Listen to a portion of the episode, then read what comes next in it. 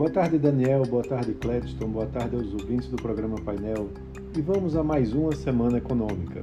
A semana promete ser bastante agitada após uma semana bastante turbulenta.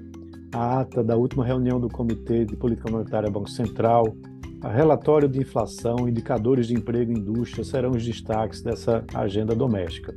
O Banco Central vai divulgar na terça-feira né, o relatório trimestral da inflação na quinta e na terça-feira a ata do Copom.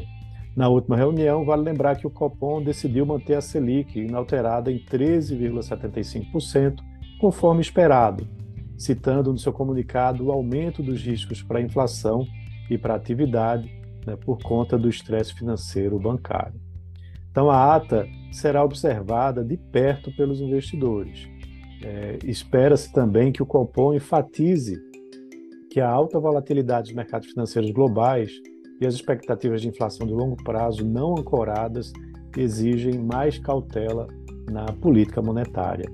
A avaliação é que estarão no radar uma discussão mais ampla sobre a implicação né, do risco fiscal persistente e da incerteza em torno da estrutura fiscal, além do, do cenário externo.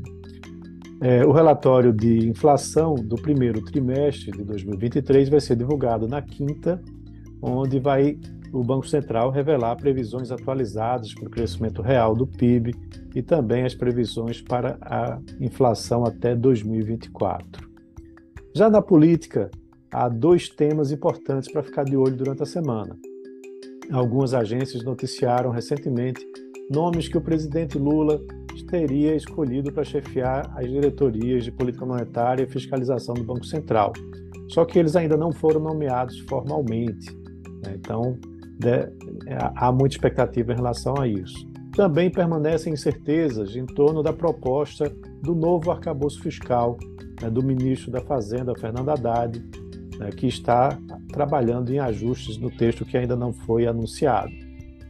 A promessa era que esse arcabouço fiscal fosse anunciado depois da visita oficial à China, mas vale lembrar que Lula cancelou essa visita, então a divulgação do arcabouço deve ser antecipada. Além disso, a inflação do IGPM de março vai ser divulgada na quinta-feira, onde há a expectativa de alta mensal de 0,1%, com a taxa anualizada né, de 0,2%, né, comparada com a de 1,9% de fevereiro. Os preços do atacado agrícola devem acelerar, enquanto os do atacado industrial podem apresentar alguma deflação.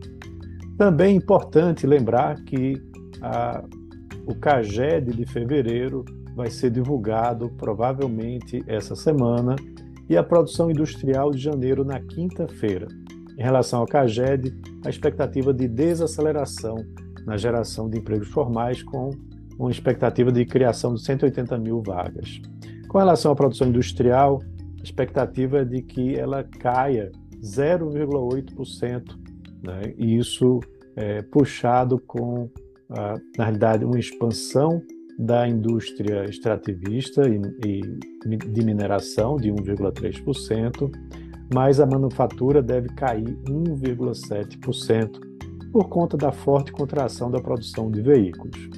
Para a taxa de desemprego, que vai ser divulgada na sexta-feira pelo IBGE, há uma expectativa de aumento para 8,8%. Além disso, as pesquisas de confiança da FGV de março serão publicadas ao longo dessa semana.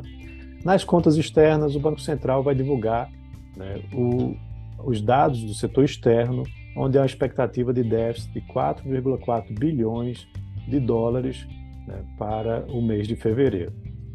Também serão divulgados os dados do resultado primário do governo central para o mês de fevereiro na quinta-feira, com expectativa de um déficit de 35,4 bilhões de reais né, é, para esse período.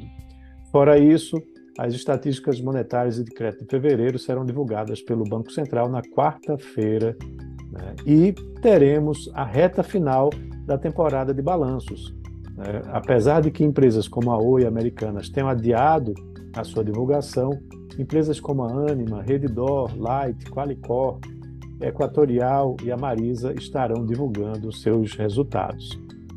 Lá fora, a semana também vai ser importante. Na agenda econômica, vai, é, que vai ser divulgada na sexta-feira, teremos é, o deflator do consumo de fevereiro, a inflação, é, que é o indicador preferido do Fed, e o PIB anualizado de março na quinta-feira. Já na Europa serão publicados dados de desemprego de fevereiro e também a prévia da inflação consumidor de março. Já por fim, os dados da sondagem empresarial PMI lá da China vai ser divulgado na quinta-feira. Também continua lá fora uma forte expectativa com relação ao noticiário dos bancos, né? com diversas movimentações que aconteceram, como, por exemplo, na última semana, o Credit Suisse, que foi vendido para o UBS, né? mas a crise ainda vem batendo a porta de vários bancos por lá e a preocupação também continua com o que deve acontecer. Então é isso, um abraço a todos e tenham uma ótima semana.